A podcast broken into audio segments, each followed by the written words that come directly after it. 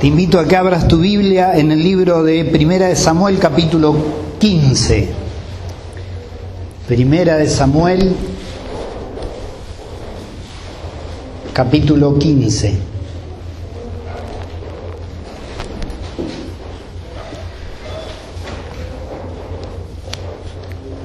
Vamos a leer primeramente eh, todo este capítulo del 1 al 35 para que es un pasaje conocido para que nos refresque la memoria y para que después eh, vamos a ir viendo qué es lo que nos dice el Señor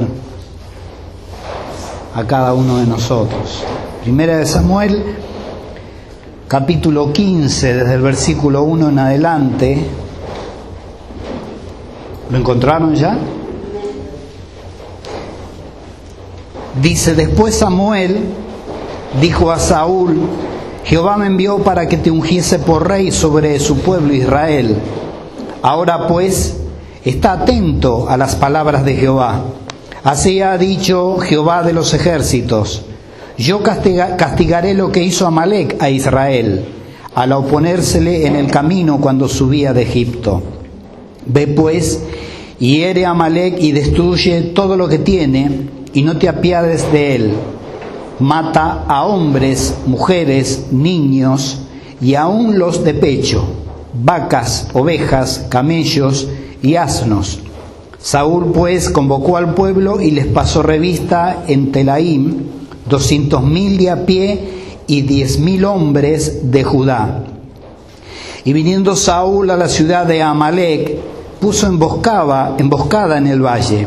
Y dijo Saúl a los eneos, Idos, apartaos y salid de entre los de Amalek, para que no os destruya juntamente con ellos, porque vosotros mostrasteis misericordia a todos los hijos de Israel cuando subían de Egipto.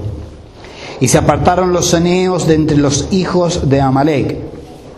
Y Saúl derrotó a los amalecitas desde Ávila hasta llegar a Yur, que está, está al oriente de Egipto y tomó vivo a Agar, rey de Amalek, pero a todos los del pueblo mató a filo de espada. Y Saúl y el pueblo perdonaron a Agag y a lo mejor de las ovejas y del ganado mayor, de los animales engordados, de los carneros y de todo lo bueno. Y no lo quisieron destruir, mas todo lo que era vil y despreciable destruyeron. Y vino palabra de Jehová a Samuel diciendo, me pesa haber puesto por rey a Saúl, porque se ha vuelto en pos de mí, y no ha cumplido mis palabras. Y se apesadumbró Samuel y clamó a Jehová toda aquella noche. Madrugó luego Samuel para ir a encontrar a Saúl por la mañana, y fue dado aviso a Samuel diciendo, Saúl ha venido a Carmel, y he aquí que se levantó un monumento, y dio la vuelta y pasó adelante y descendió a Gilgal. Vino pues Samuel a Saúl y Saúl le dijo, bendito seas tú de Jehová, yo he cumplido la palabra de Jehová. Samuel entonces dijo, pues, ¿qué valido de ovejas y bramido de vacas es este que yo oigo con mis oídos? Y Saúl respondió, de Amalek los han traído porque el pueblo perdonó lo mejor de las ovejas y de las vacas para sacrificarlas a Jehová tu Dios, pero lo demás lo destruimos.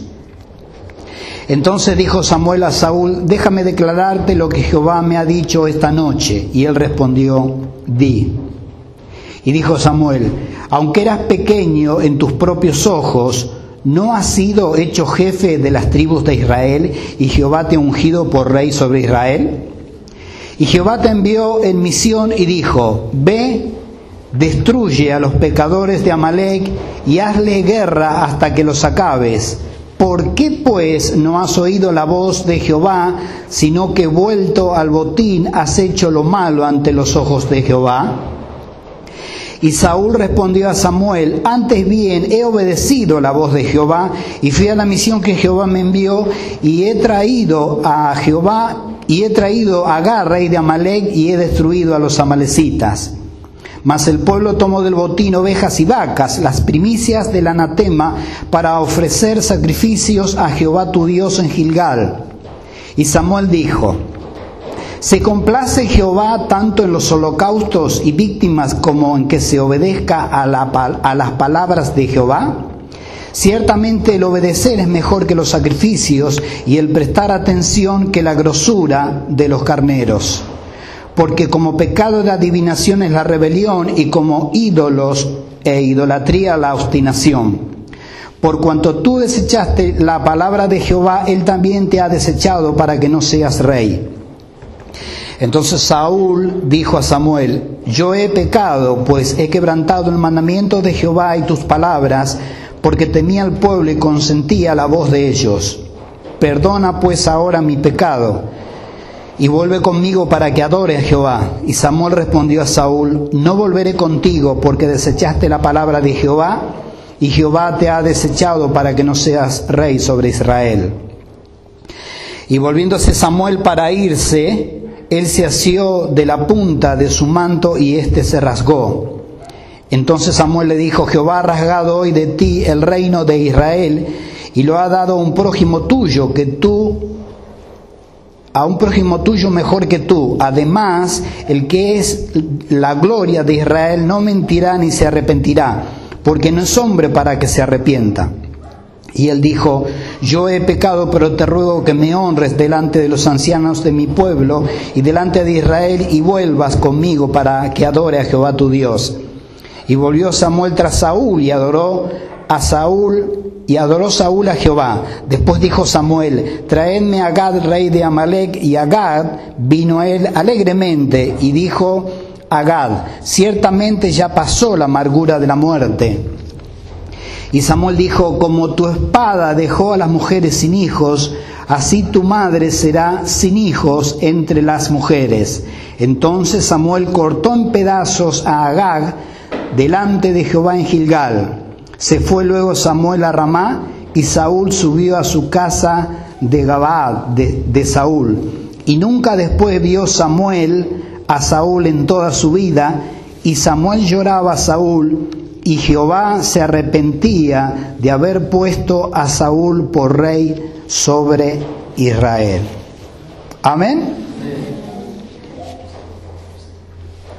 Fíjate cómo, cómo la palabra enseguida en estos 35 versículos que hemos leído nos habla de un levantamiento y, de un bajar, ¿no? Que aunque la Biblia lo cuenta así, en, nosotros lo pudimos haber leído esto en cinco minutos, sucedió eh, durante un tiempo este, prudencial, ¿verdad? No es que hoy lo ungió y mañana ya lo desechó.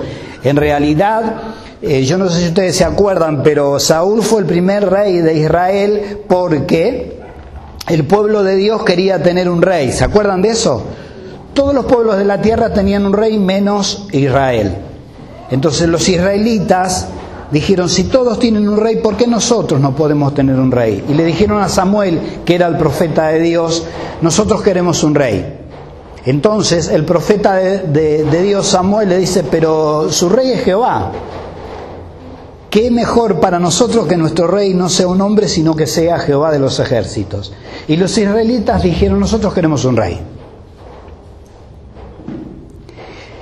Y Samuel va y habla con el Señor y el Señor sabía a quién querían ellos por rey, a Saúl. Entonces el Señor le dice, andá y decirle a mi pueblo que si yo les doy por rey a fulano de tal, palabras más o palabras menos es lo que yo te estoy diciendo, ¿no? O sea, es versión Charlie 2014. Eh, si yo les doy un rey a ellos, les va a tomar los hijos, les va a agarrar las haciendas, les va a hacer... Le dice Dios todo lo malo que le va a acontecer. Porque Dios avisa. ¿Escuchaste? Dios siempre les avisa a sus hijos.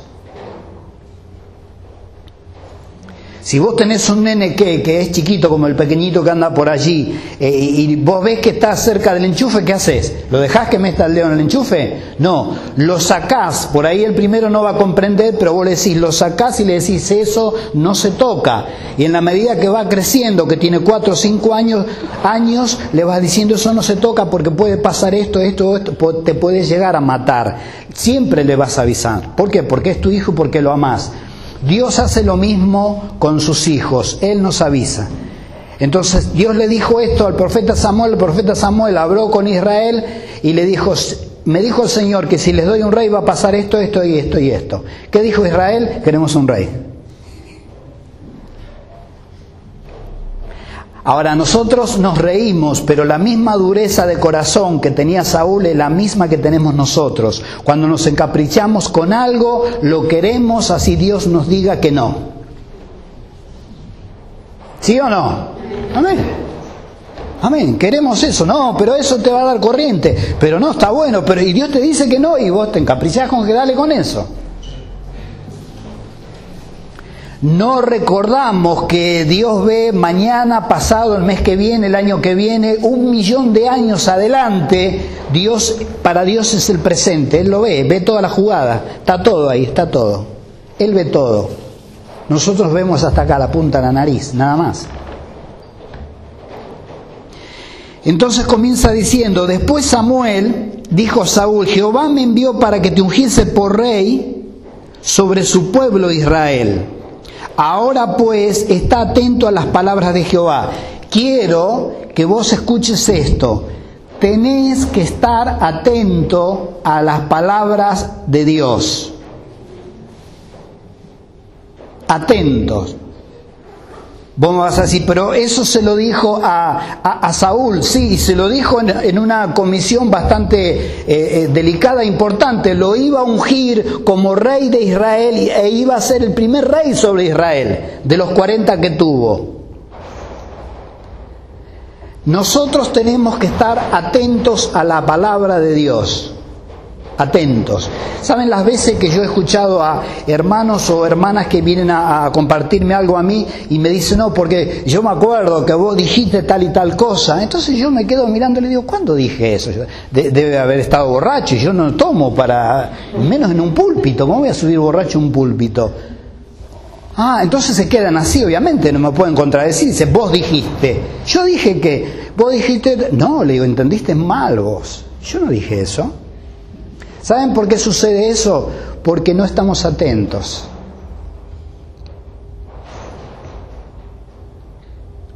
Cuando uno predica no estamos atentos. De hecho a mí me ha pasado.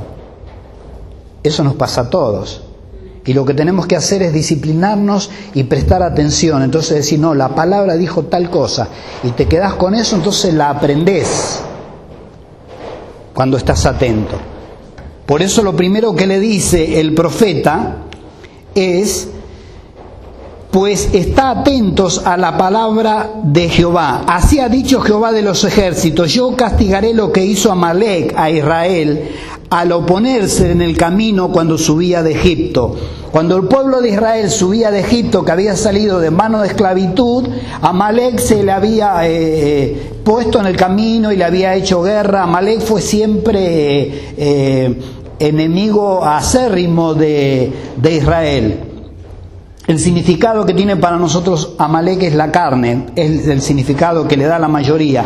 Entonces, nosotros no nos podemos olvidar de lo que nos alguien, de lo mal que alguien nos hizo, pero Dios no se olvida. Y el que nos hace algo a nosotros se está metiendo con la niña de los ojos de Dios. O sea, el que se mete con nosotros le está poniendo el dedo en el ojo a Dios. ¿Qué te parece a vos? Pobre infeliz. Dice la Biblia que somos la niña del ojo, el centro donde entra la visión. Esa es la niña. Nosotros. Entonces, el que, nos, el que nos toca a nosotros le está metiendo el dedo en el ojo a Dios. Imagínate vos. Pobre infeliz. Si es hombre, si es mujer, igual lo mismo. Dios no se había olvidado de eso, entonces dijo, los amalecitas los van a pagar, porque lo que el hombre siembra es lo que recoge. Amén. Versículo 3 dice, ve pues y hiere a Malek y destruye todo lo que tiene y no te apiades de él. Aquí donde dice, dice destruye todo lo que tiene, destruyelos. El verbo hebreo se refiere propiamente a la acción de consagrar a Dios por medio de exterminio completo las personas, animales y objetos obtenidos como botín de guerra. Esta práctica se conoce con el nombre de Jerem. Todo era consagrado a Dios para qué? Para destrucción. También se entiende cuando dice anatema. Hay partes que dice eh, esto estaba consagrado al anatema. O sea, también se le da la interpretación de que es maldito. Eh, en este caso, Dios le dice, todo lo de los amalecitas lo tenés que destruir. Todo. Es el término que se llama Jerem. No tenían que dejar absolutamente nada. Dice, destruye todo lo que tiene y no te apiades de él. Escuchen esto, mata a hombres, mujeres, niños. ¿Dice eso tu Biblia? Niños. ¿Y qué dice después? Y aún los de pechos, vacas, ovejas, camellos y asnos.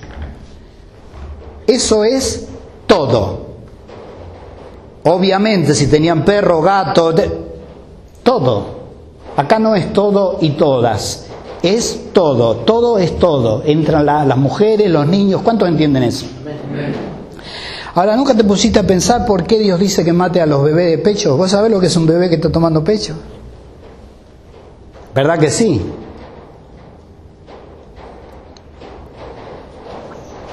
¿Puede ser un Dios tan malo que manda a matar a una malecita de pecho.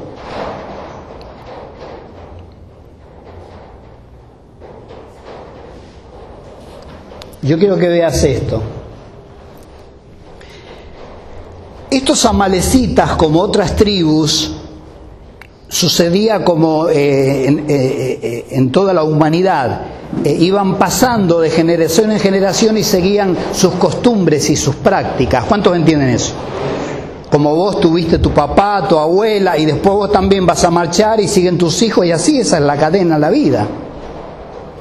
Los amalecitas lo mismo, pasaban de generación en generación, pero siempre eran enemigos de Israel, siempre. Entonces Dios dice, a los nenes de pechos también hay que matarlos. ¿Por qué? Porque el nene de pecho, después ¿qué pasa? Crece. Ahora es de pecho pero después deja de tomar, siete meses, ocho meses, ¿querés? No esas madres que está tomando el pecho el nene y, los zapatos le llegan al piso. No, no, eso no. Sí, ¿ninguno vio eso que yo estoy diciendo? Sí, está el pibe prendido del pecho y le llegan los pies eh, al piso, le llegan, vive como dos metros el bebé. Tres años tomando el pecho. No hablo de eso, hablo de una cosa normal, siete meses. ¿Cuánto se le da mamá de beber a un niño? ¿Cuánto será? ¿Siete meses? ¿Ocho? Seis, basta. Y después que tome mamadera, basta. Ya está. Seis meses. Después tiene ocho, después tiene diez, después tiene un año, después tiene diez años, después tiene veinte años y esa malecita. Y su mente va a ser formada como una malecita y ya es grande y va a ser enemigo de Israel como fueron sus padres. ¿Cuántos entienden eso? Es algo así como que vos vas, vamos a suponer, un nido de ratas. Vos entras a tu casa, no sé, en un galpón, yo tengo un galpón que hay de todo menos ratas, pero vamos a suponer que un día encuentre un nido de ratas ahí. Está la mamá rata y están las ratitas así chiquititas que vale pena la ratita. ¿Qué hago? mato a la madre y a las ratitas no porque son chiquitas. A uno lo va, lo va a llevar a, la ternura, que si mirá lo que, viste una cosita así, que le está saliendo el pelito, decir, tiene más pelo que yo, pobrecita. Y la agarras a la madre y le da, pimba, se acabó la mamá. Y los bebés que, los bebés hay que matarlos, porque después crecen y son ratas como la madre.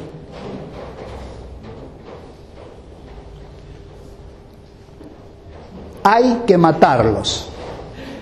Eso dijo Dios. ¿eh? Y yo podía decir salvando la distancia. No, yo no salvo nada, salvalas vos si querés.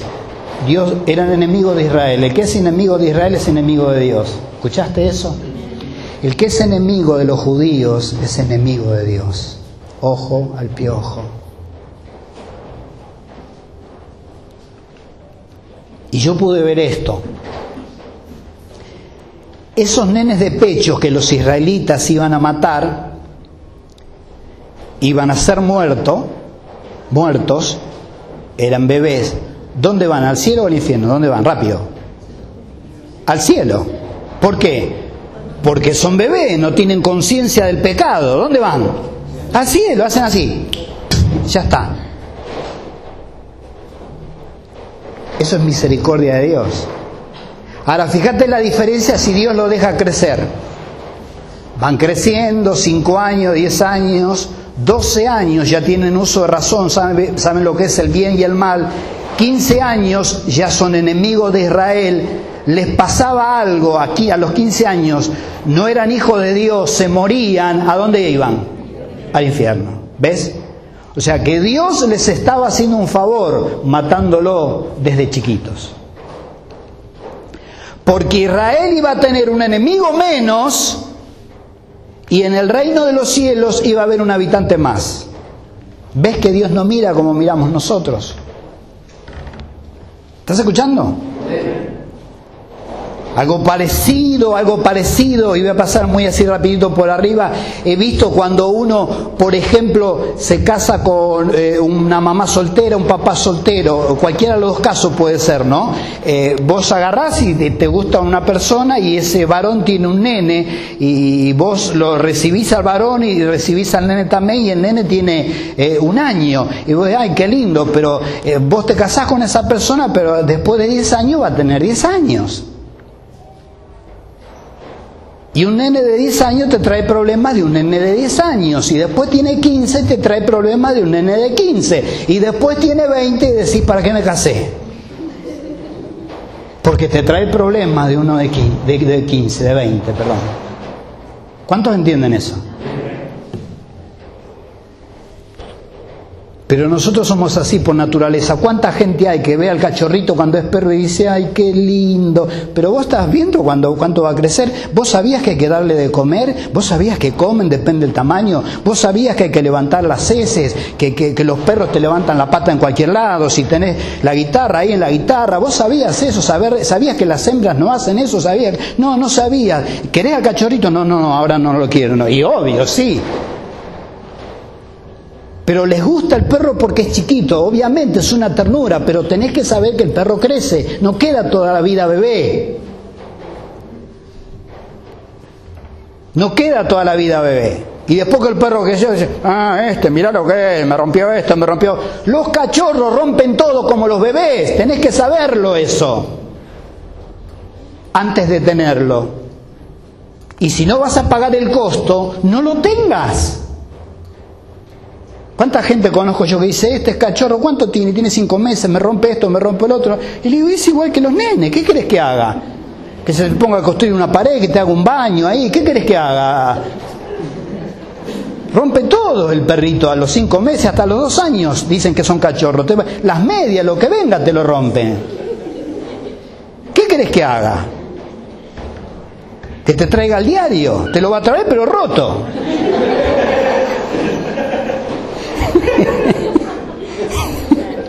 Después le vas a enseñar para que te lo traiga sano, pero después de los dos años. Versículo 4. Saúl pues convocó al pueblo y le pasó, les pasó revista en, Telaim, doscientos mil a pie y diez mil hombres de Judá. Y viniendo Saúl a la ciudad de Amalek, puso emboscada en el valle y dijo Saúl a los ceneos, Idos, apartaos y salid entre los de Amalek para que no os destruya juntamente con ellos, porque vosotros mostrasteis misericordia a todos los hijos de Israel cuando subían de Egipto, y se apartaron los ceneos de entre los hijos de Amalek. Fíjate este detalle que entre el pueblo de eh, Amalek iba otra tribu que eran los ceneos. Los eneos eran parientes de Yetro o Jetro, el suegro de Moisés, ¿se acuerdan? Bueno, eran parientes, eran madianitas. No sé por qué circunstancias andaban con Amalek. Pero lo que Saúl le dice, ustedes salgan de en medio de ellos porque si no van a ser destruidos juntamente con ellos. ¿Y por qué le dice salgan? Porque Dios se acuerda y se lo hace recordar a Saúl de que cuando ellos, cuando el pueblo de Israel salía de Egipto, eh, los ceneos no fueron como Amalek, sino que tuvieron misericordia de los israelitas. Y así como los ceneos tuvieron misericordia de los israelitas, Dios tenía misericordia ahora con los ceneos. ¿Ven? Entonces le dice, salí de ellos, apartate de ellos porque vas a ser destruido juntamente con ellos. Por eso que tenemos que fijarnos cuáles son nuestras juntas. Porque está y cabe siempre la posibilidad de que pague el justo por el pecador. Está la posibilidad. Dios siempre va a avisar. Siempre, como cuando iba a destruir eh, Sodoma y Gomorra. Siempre va a avisar. Pero ¿para qué andar con alguien que me puede traer problemas, como, como en este caso con Amalek? ¿Para qué si yo no soy igual que ellos? ¿Cuántos entienden eso? Entonces, por eso Saúl le dice eso y dice, termina diciendo el versículo 6, y se apartaron los ceneos de entre los hijos de Amalek. Versículo 7. Y Saúl derrotó a, los amalecitas desde Jávila hasta llegar a Yur, que está en el oriente de Egipto. Y tomó vivo a Agar, rey de Amalek, pero a todo el pueblo mató a filo de espada.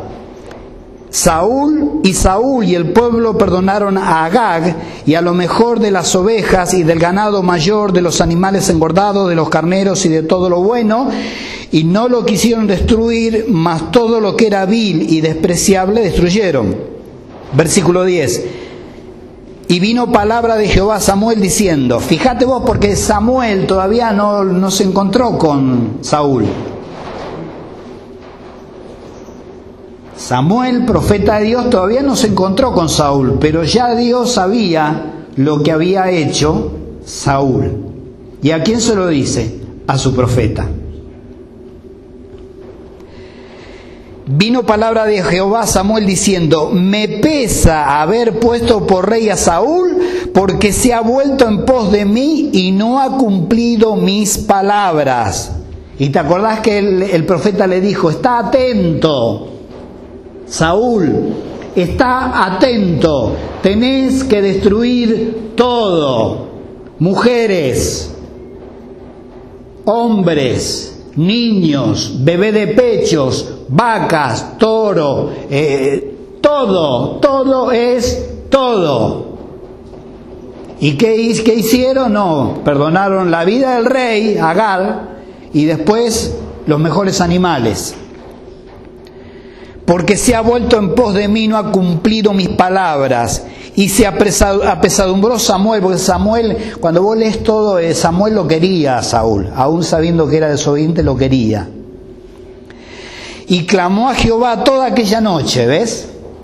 ¿Por qué eh, clamó Samuel toda aquella noche por Saúl? Porque lo quería. Luego dice, madrugó luego Samuel para ir a encontrar a Saúl por el Carmel y he aquí se levantó y he aquí se levantó un monumento y dio la vuelta y pasó adelante y descendió a Gilgal. Otra de las cosas que había hecho mal Saúl fue levantarse un monumento. Él se había levantado un trofeo, es decir, un pilar, literalmente una mano, lo que indicaba que, siendo cual fuere la forma, remataba en la figura de una mano, que según la costumbre antigua significaba poder y energía la erección de este trofeo vanaglorioso fue un acto más de desobediencia. No solamente desobedece eh, Saúl al Señor, sino que va y se levanta un monumento. La Biblia dice un monumento, pero los comentaristas y la historia dice que eh, el monumento, fuese cual fuese, era siempre una mano, porque la mano era la señal de victoria, la señal de esto, la señal de lo otro. Para nosotros sabemos que es vanagloria, en realidad no lo había hecho él, sino que Dios le había entregado a los amalecitas a Saúl. ¿Cuántos entienden eso? Quiero que empieces a ver cómo eh, lo carnal de Saúl y lo malo que actuó Saúl para que nosotros no actuemos de igual manera.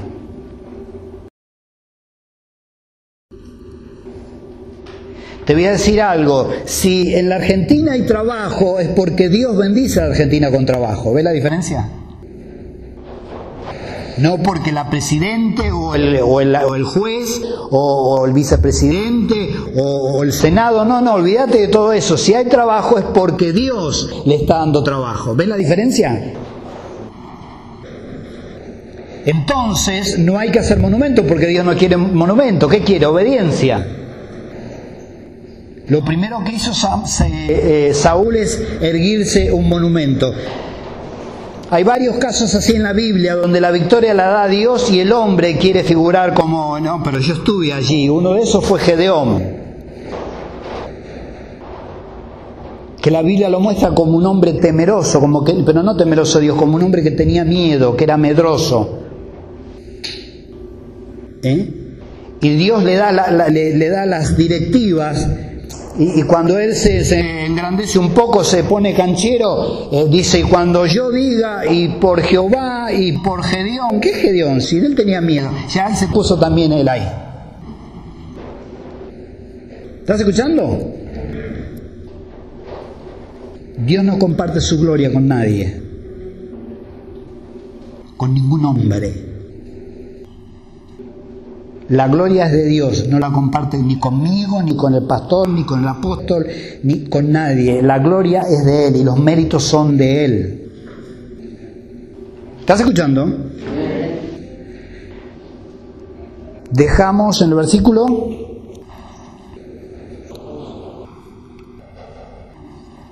Versículo 11. Me pesa haber puesto por rey a Saúl, porque se ha vuelto en pos de mí y no ha cumplido mis palabras. Y se apresadumbró Samuel y clamó a Jehová toda aquella noche. Madrugó luego Samuel para ir, para ir a encontrar a Saúl por la mañana y fue dado aviso a Samuel diciendo, Saúl ha venido a Carmel y aquí se levantó un monumento y dio la vuelta y pasó adelante y descendió a Gilgal. Versículo 13. Vino pues Samuel a Saúl. Y Saúl le dijo, bendito sea, bendito seas tú de Jehová. Yo he cumplido la palabra de Jehová. Mirá qué cabeza dura. Ahora yo creo que se estaba mandando preso solo, porque lo saluda y le dice, bendito seas eh, de Jehová, y después le dice, yo cumplí con el Señor. Se está mandando preso solo. Y Samuel ya sabía que no había cumplido porque Dios se lo había dicho. Samuel entonces dijo, pues qué valido de ovejas y bramido de vacas es este que yo oigo con mis oídos. Y Saúl respondió, de Amalek, escucha, los han traído, no dice los hemos traído. Él se excluye, ¿quién los trajeron? Ellos. La culpa siempre la tienen ellos, nunca yo. ¿Estás escuchando? La culpa nunca es tuya, ¿te diste cuenta? Cuando rompes algo en tu casa, ponele un vaso y tu señora o, al revés o, tu esposo te dice, ¿qué pasó? y vos le decís, se rompió un vaso. ¿Se rompió? No, lo rompiste vos. Los vasos no se suicidan. Se rompió un vaso, le decís, y tu señor te dice, ¿cómo se rompió? Y vos decís, estaba en la mano así, se suicidó. Se ve que no le gustaban nuestros labios y se suicidó. No, lo rompiste vos, pero se me rebaló con el detergente, está bien, echarle menos detergente. Fíjate que no se te rompan, pero no se rompen solo los vasos.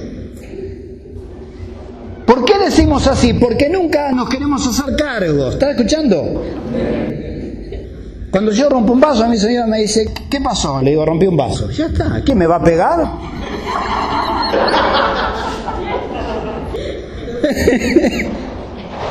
Pero no le digo se rompió. No, no se rompió. Te rompí yo. Nunca nos queremos hacer cargo de nuestros errores, siempre la culpa de los demás. Dejamos en el versículo, eh, versículo 15, vamos. Y Saúl respondió, de Amalek los han traído porque el pueblo perdonó lo mejor de las ovejas y de las vacas para sacrificarlas a Jehová tu Dios, pero lo demás lo destruimos, dice Saúl.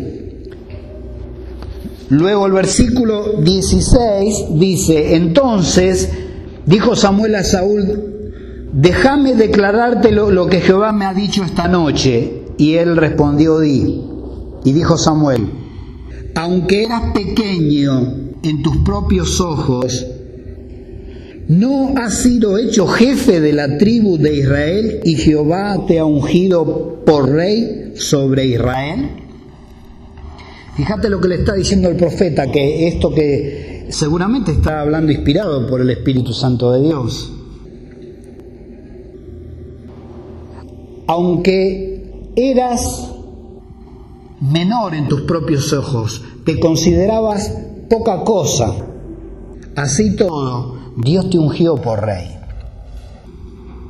¿Saben por qué le dice esto al profeta? Porque Saúl seguramente había pasado por eso. Él se consideraba que era poca cosa.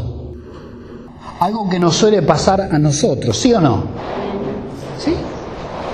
¿Cómo dice textualmente el término? Decime el versículo. 17. Dice, y dijo Samuel, aunque eres, aunque eras pequeño en tus propios ojos, esa es la palabra. Samuel, Saúl, perdón, se consideraba pequeño en sus propios ojos. Él se veía como una cosita pequeñita, como algo que, siendo así todo, ¿qué hizo Dios? Mandó para ungirlo a Samuel como rey, lo leímos al comienzo. ¿Saben por qué les dijo eso? como, diciéndole, antes vos no te considerabas que eras pequeño, sí. Dios no te dio la tribu, las tribus de Israel, sí. Dios no te puso por rey sobre Israel, sí. Y ahora, ¿quién te crees que sos? Es lo que yo llamo y lo que nosotros llamamos el famoso piojo resucitado.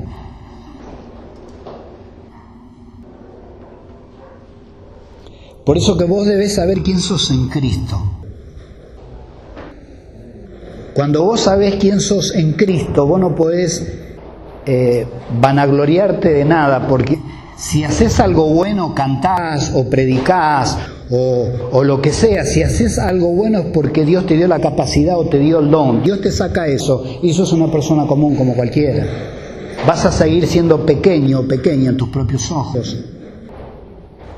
Entonces cuando vos tenés eso en tu cabeza, nunca te vas a vanagloriar, nunca te la vas a creer. Y este es el consejo, nunca te la creas.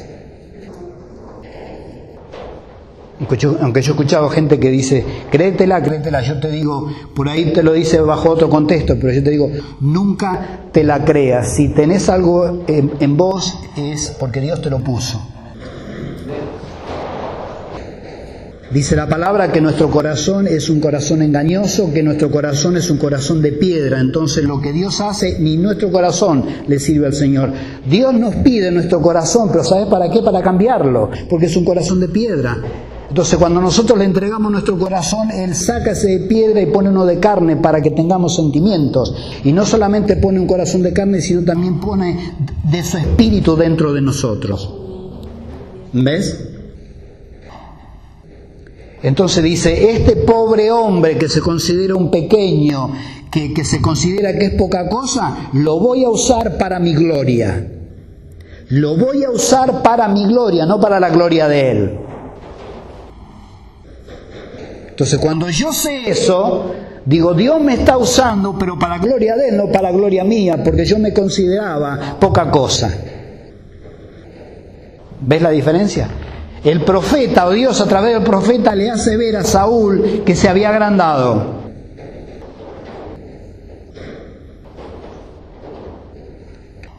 ¿A quién le gusta una persona agrandada? De los que están acá, ¿a quién le gusta una persona agrandada? A nadie. Al que menos le gusta es a Dios.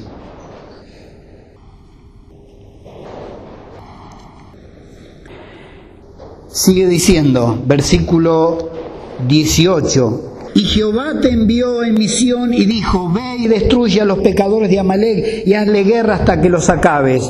¿Por qué pues no, no has oído la voz de Jehová, sino que vuelto el botín has hecho lo malo ante los ojos de Jehová? Y Saúl respondió a Samuel, antes bien, he obedecido la voz de Jehová. Fíjate qué cara dura. Y fui a la misión que Jehová me envió y he traído a Gag, rey de Amalek, y he destruido a los amalecitas. Mas el pueblo tomó del botín ovejas y vacas, las primicias del anatema, para ofrecer sacrificios a Jehová, tu Dios, en Gilgal. Versículo 22. Y Samuel dijo, ¿se complace Jehová tanto en los holocaustos y víctimas como en que se obedezca a las palabras de Jehová? Ciertamente el obedecer es mejor que los sacrificios y el prestar atención que la grosura de los carneros. Y esta es la palabra. ¿Se complace Dios tanto en los holocaustos y víctimas como en que se obedezca a las palabras de Jehová? o sea, la pregunta sería esta. ¿Vos qué crees? ¿Que Dios se complace más en los sacrificios o en que le obedezca su palabra? La obediencia. La obediencia. Yo quiero que notes esto. Ellos, los amalecitas, habían tomado lo mejor del ganado, vacas, ovejas, lo mejor, no para comerla, eh, no para comer la carne ellos, para hacer un asado, no, no. Eran para sacrificárselas a Jehová. Y uno puede decir, pero ¿qué tiene de malo? No importa quién se la iban a sacrificar, lo que importa es que desobedecieron. Dios le dijo, no dejes ningún animal, ni vaca, no lo dejes, no dijo, tráelo para mí, no, no hagas. Por eso Dios se enojó. Porque ellos como que, que querían arreglar y dijeron, vamos a llevarle esto a Jehová. Jehová ha dicho, no me traigas nada. Dios se complace en la obediencia. Ahora nosotros estamos en un tiempo, tiempo de gracia, que no, no traemos eh, sacrificios a Jehová. Si vemos una vaca, un cordero, un lechón, lo comemos, ya no se sacrifican más. Pero solemos como sacrificio ayunar. Ahí está el asunto. Ayunar. Entonces la pregunta sería, ¿Dios se complace tanto en tu ayuno como en que le obedezca? Ah, Si pongo eso en Facebook, dos me gusta salen. ¿Sí? Si llego a poner eso en Facebook, ese pasaje, dos me gusta. No le gusta a nadie y son todos cristianos los que tengo.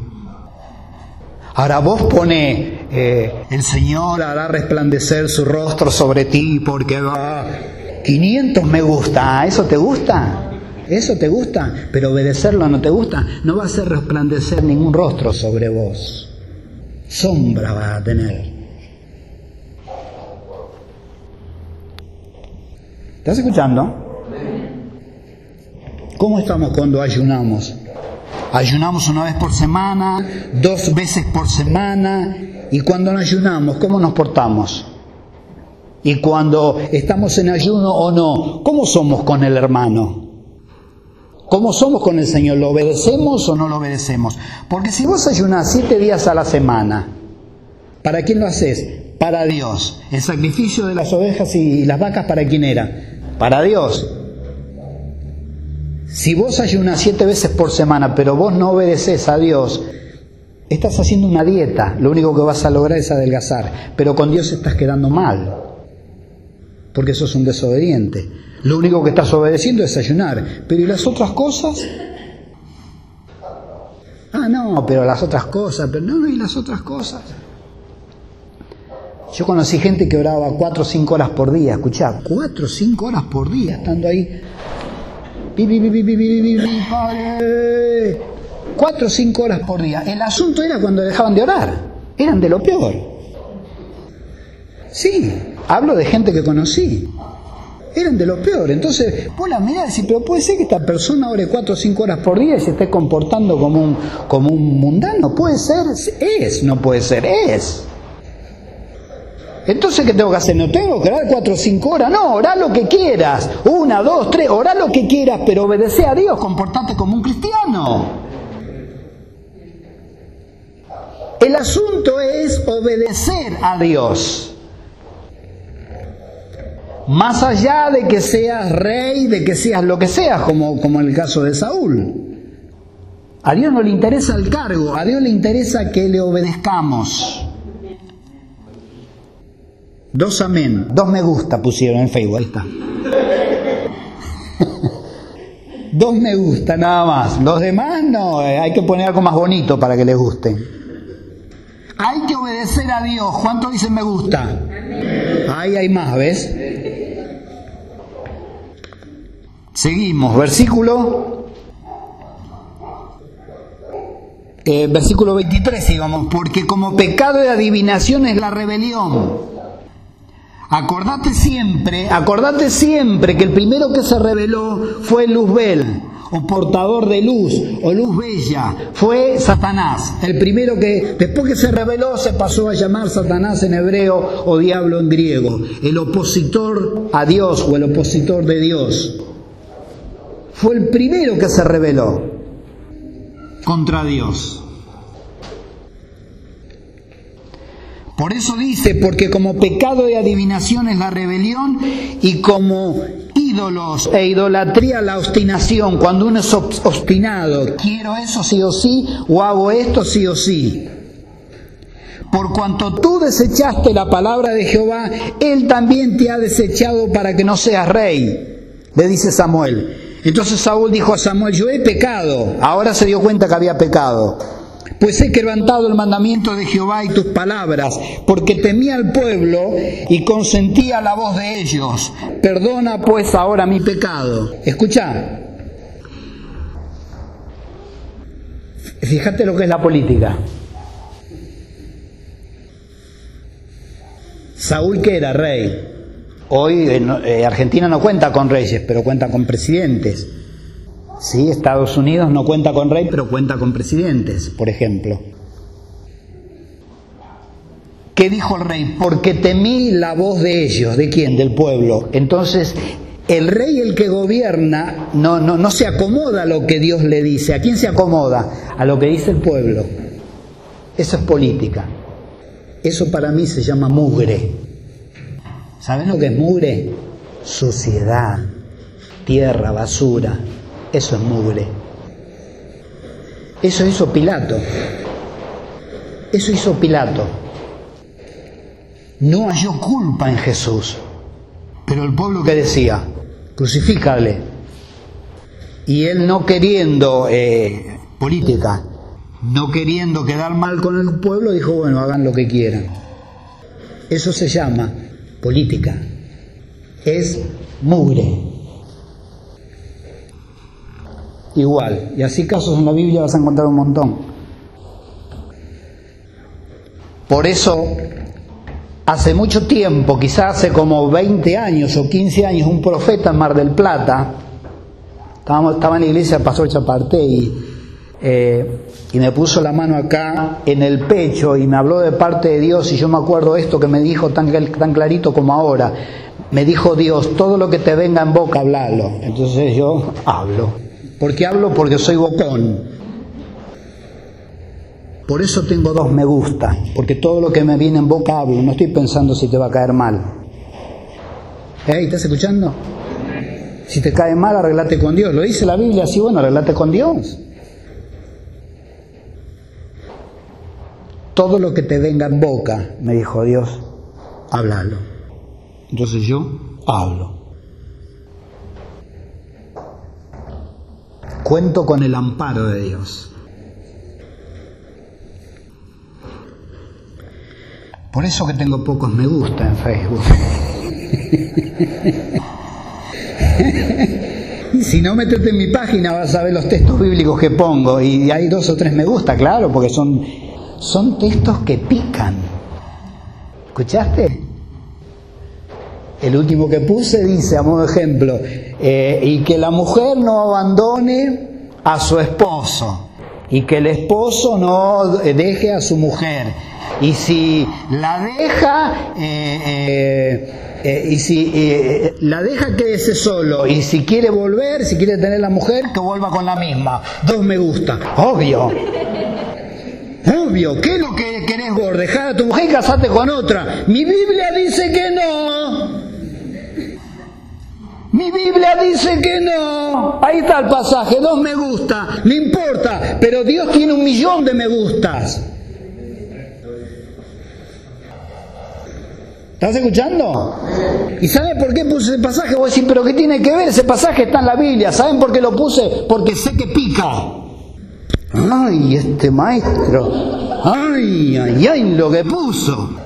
La mujer no abandone al marido y el marido abandona a su mujer. Y si se abandona, quédense como están. O sea, eso no da pie a que te vuelvas a casar. En ningún lado dice la Biblia. Y si querés tener mujer, sí, bueno, volvé con la misma. Ay, este maestro, y pica eso, pica. Dos me gustan, no me importa, yo sé a quién le gusta.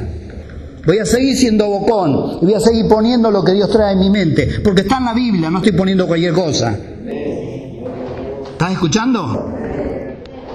Ya me hicieron enojar, ¿eh? Ya estamos terminando. Seguimos con el versículo 26.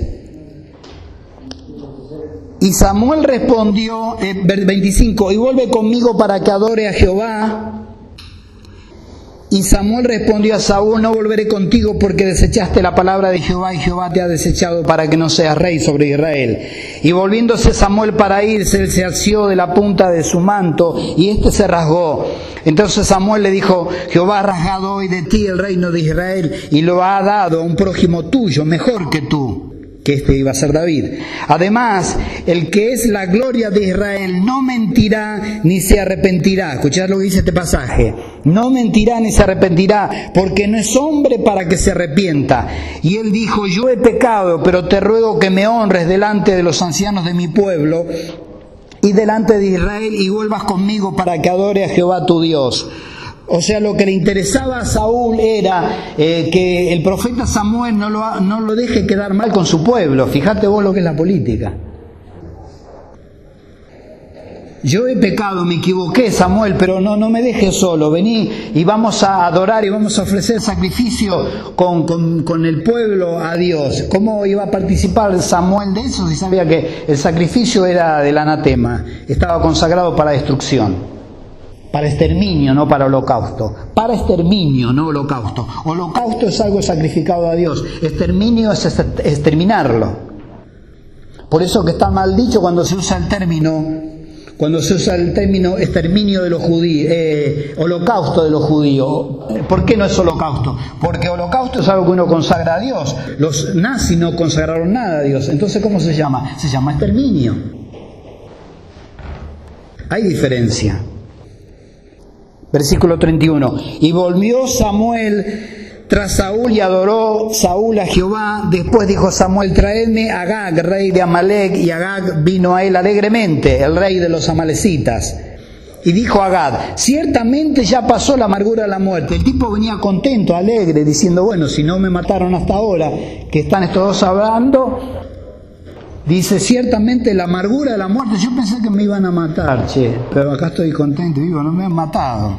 Entonces el versículo 33 dice, y Samuel dijo, como tu espada, escuchen esto, como tu espada dejó a las mujeres sin hijos, así tu madre será sin hijos, sin hijo entre las mujeres. Entonces Samuel, que era un profeta, cortó en pedazos a Gad delante de Jehová en Gilgad. Y se fue luego Samuel a Ramá y Saúl subió a su casa a Gabab de Saúl. Es un término medio raro, ¿no? El que usa el profeta. Eh, porque podía haber dicho, como vos dejaste, este, eh, como vos mataste a, a muchos hombres, eh, eh, yo te mato a vos. Pero usó otro término, dice, como vos dejaste a muchas madres sin hijos, ahora tu mamá se va a quedar sin hijos. Pimba. Esto es más conocido por lo que sembramos recogemos. Cómo había matado eh, el rey de los amalecitas, cómo había dejado a las madres sin, sin hijos a, filo de espada, cómo eh, quedó la madre de él sin hijo a filo de espada. Al que espada mata, a espada perecerá, dice, muere es lo mismo. Que espada mata, espada perecerá. Y para terminar dice, y nunca después vio Samuel a Saúl en toda su vida, y Samuel lloraba a Saúl. ¿Ven que lo quería Samuel? Y Jehová, escuchaste pasaje, se arrepentía de haber puesto a Saúl por rey sobre Israel. Y yo quiero que veas esto porque antes habíamos leído que Dios no se arrepiente. ¿Se acuerdan o no se acuerdan? ¿Dónde está el versículo? Por ahí está. Versículo 26, 29. Además, dice el profeta, el que es la gloria de Israel no mentirá ni se arrepentirá, porque no es hombre para qué? Para que se arrepienta. También nosotros lo conocemos estos números que dice, Dios no es hombre para que mienta, ni hijo de hombre para que se arrepienta. Y acá leemos que dice, Jehová se arrepentía de haber puesto a Saúl por rey sobre Israel. Entonces, ¿en qué quedamos? Son una, esta es una de las, este es uno de los tantos errores que tiene la Reina Valera que todos usamos. Porque, ¿qué quedamos? ¿Se arrepiente o no se arrepiente? La palabra hebrea es nakham, que quiere decir, en este caso, pesar. Te voy a leer las acepciones de esta palabra. Raíz primaria propiamente suspirar, respirar fuertemente, lamentar, en un sentido favorable compadecer, consolar, lamentarse, o desfavorable quiere decir vengar o vengarse, aliento, aliviar, se, eh, aplacar, arrepentimiento, arrepentirse, atenuar, castigar, misericordia, mover, pesar y o satisfacción. Todas esas son las acepciones. Lo que pasa es que hay que ponerle, si son acepciones que se contradicen entre sí, porque por ahí una es misericordia, que lo leí por ahí, y una es misericordia y otra es este, castigar, por ejemplo. ¿Se contradice sí o no? Son antónimos. Misericordia es compasión de Dios y castigar es todo lo contrario. Y están dentro de la misma palabra. Lo que hay que hacer es ponerla en el momento justo. Acá donde dice, y Jehová se arrepentía de haber puesto a Saúl por rey, en realidad tendría que decir, y Jehová, y a Jehová le pesó el haber puesto a Saúl por rey. Entonces cambia el asunto. ¿Cuántos entienden eso? Lo mismo, ya estoy terminando, en Génesis 6, 7 dice, y dijo Jehová, raeré de sobre la faz de la tierra a los hombres que he creado, desde el hombre hasta la bestia, y hasta el reptil y las aves del cielo, pues me arrepiento de haberlos hecho. ¿Cómo se va a arrepentir Dios? Dios no se puede arrepentir porque Él sabe siempre el resultado.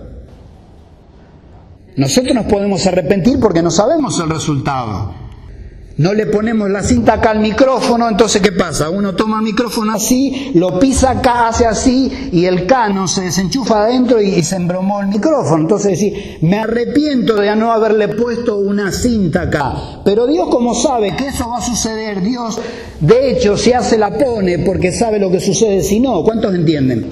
Por eso que no, no, puede, no puede decir me arrepiento de haberle eh, puesto la cinta, porque precisamente se la puso para que no suceda eso, el tirón del cable. ¿Qué tenían que haber puesto ahí? Tenía que haber puesto, me pesa, en realidad hay una versión que dice, eh, me pesa después de haber hecho al hombre que me pague de esta manera. Ahí está mejor, ¿ves? Me duele después de haber hecho a Adán y Eva que me paguen de esta manera. Ahora vos decís, pero Dios no sabía que le iba a pagar de esa manera. Sí que sabía, pero le duele igual. Cuando vos tenés un hijo o una hija y sabés que, que va a hacer algo mal Eh, y aún sabiéndolo, eh, le das el dinero para que vaya a algún lugar o, lo consentís, después ¿qué le pasa? ¿Te duele o no te duele? Sí que te duele, te duele igual. ¿Por qué? Porque es tu hijo. Dios cuando hizo al hombre y lo puso en el Edén sabía que iba a pecar, lo sabía, por eso ya estaba el Cordero de Dios. ¿Y vos qué crees? ¿Que por eso no le dolió? Que cuando Adán y Eva pecaban dijo, ah, no, pero yo ya sabía porque yo lo sé todo. No le dolió igual, porque eran creación suya.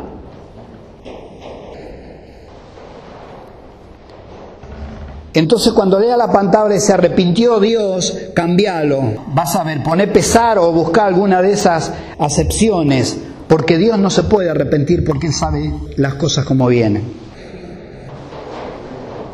¿Cuántos entendieron la palabra? Vamos a orar entonces. Señor, te damos gracias por tu palabra en este día, Dios mío. Señor, te pedimos perdón por nuestras faltas por nuestros hierros, por nuestros pecados. Te, pedimos perdón, Señor, cuando somos desobedientes y creemos, Señor, que hemos hecho eh, bien y es todo lo contrario, Dios mío. Señor, te pedimos perdón porque a veces como Saúl, Señor, estamos haciendo lo malo y nosotros mismos creemos que está bien, Señor. Nos convencemos nosotros mismos, Señor, como Saúl, quería convencerlo al profeta de Dios Samuel de que lo que había hecho estaba bien, Señor. Hasta que después fue, Señor, convencido por tu Espíritu Santo y declaró que había pecado, que había hecho algo que no te agradaba. Señor, que estemos atentos a tu palabra, Señor, sabiendo que tu palabra es la verdad. Tu palabra es la que nos guía, es como una antorcha que nos guía en lugar oscuro, Señor, para que no caigamos, Dios mío. Tu palabra es una espada que penetra en nuestro corazón hasta lo más profundo de nuestro ser, hasta los tuétanos de los huesos, Señor. Que estemos atentos, que no seamos, Señor, oidores olvidadizos, Señor, sino obedientes, Dios mío, Sabemos que ante cualquier sacrificio, sabemos que ante cualquier ofrenda, que ante cualquier siembra, lo que está primero es la obediencia, Señor. Que podamos ser obedientes a tu palabra cada uno de nosotros. Dios mío, te lo pedimos en el nombre de Jesús. Y te pedimos, Señor, que esta palabra se ha caído en buena tierra y lleve su fruto al 30, al 60 o al 100 por uno. Pero va a llevar fruto, Señor. Lo creemos y te damos gracias en el nombre de Jesús. Amén y amén.